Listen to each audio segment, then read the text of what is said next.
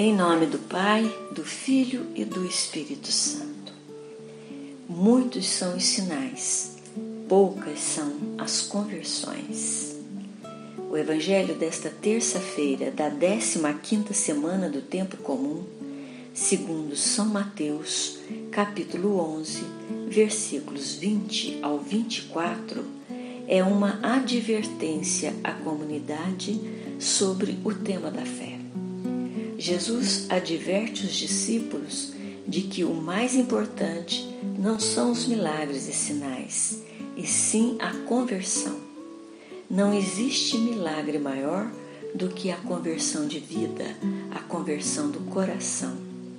O milagre não é o espetáculo realizado em nome da fé, mas a nossa vida transformada. Ouçamos. Então Jesus começou a censurar as cidades onde se realizara a maior parte de seus milagres por não terem se arrependido. Ai de ti, Corazim! Ai de ti, Betsaida! Se os milagres feitos no meio de vós tivessem acontecido em Tiro e Sidônia, há muito tempo elas teriam se arrependido, com roupas de saco e com cinza. Pois bem, eu vos digo: no dia do juízo, Tiro e Sidônia serão tratadas com menos rigor do que vós.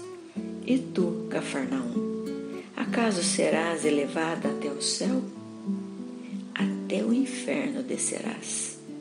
Se tivesse acontecido em Sodoma os milagres feitos no meio de ti, ela existiria até hoje. Eu, porém, te digo: no dia do juízo, Sodoma será tratada com menos rigor do que tu. O texto de hoje começa com Jesus censurando as cidades de Corazim, Betsaida e também Cafarnaum. Isto porque essas cidades eram sedes das escolas rabínicas, onde se interpretava e ensinava a lei. Nelas estava concentrado o poder intelectual e religioso dos judeus. Esses intelectuais, que possuíam todo o conhecimento para reconhecer que em Jesus o reino estava chegando, mas que se reconhecessem, perderiam o poder sobre o povo. Essas cidades, principalmente Cafarnaum, tinham uma população muito misturada e um forte comércio, que era a fonte de renda da elite. Acolher o reino anunciado por Jesus e seus seguidores significava um prejuízo incalculável, pois quando as pessoas são libertas de um sistema opressor, elas não aceitam ser ludibriadas. E isto significa que os aproveitadores podem perder suas rendas. Corazim, Betsaida, assim como Cafarnaum, foram cidades altamente privilegiadas pois tiveram a presença real de Jesus andando por suas ruas, curando os enfermos, ressuscitando os mortos, ensinando em suas casas e sinagogas. Jesus morou em Cafarnaum boa parte desse tempo. Todas essas coisas deveriam ter feito com que aquelas pessoas caíssem em si por causa de seus pecados e mudassem de vida se convertessem a Deus. As bênçãos que Jesus realiza em nossa vida devem nos fazer humildes e gratos. E não foi o que aconteceu com o povo daquelas cidades. Ele resistiu à graça de Deus e por isso será lançado no inferno.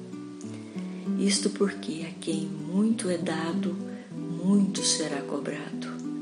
Aquele que não faz a vontade do Pai que está nos céus, porque não foi orientado nela, será castigado.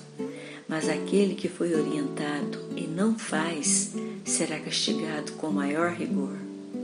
Também nos dias de hoje, quantos de nós agem assim, como o povo daquelas cidades?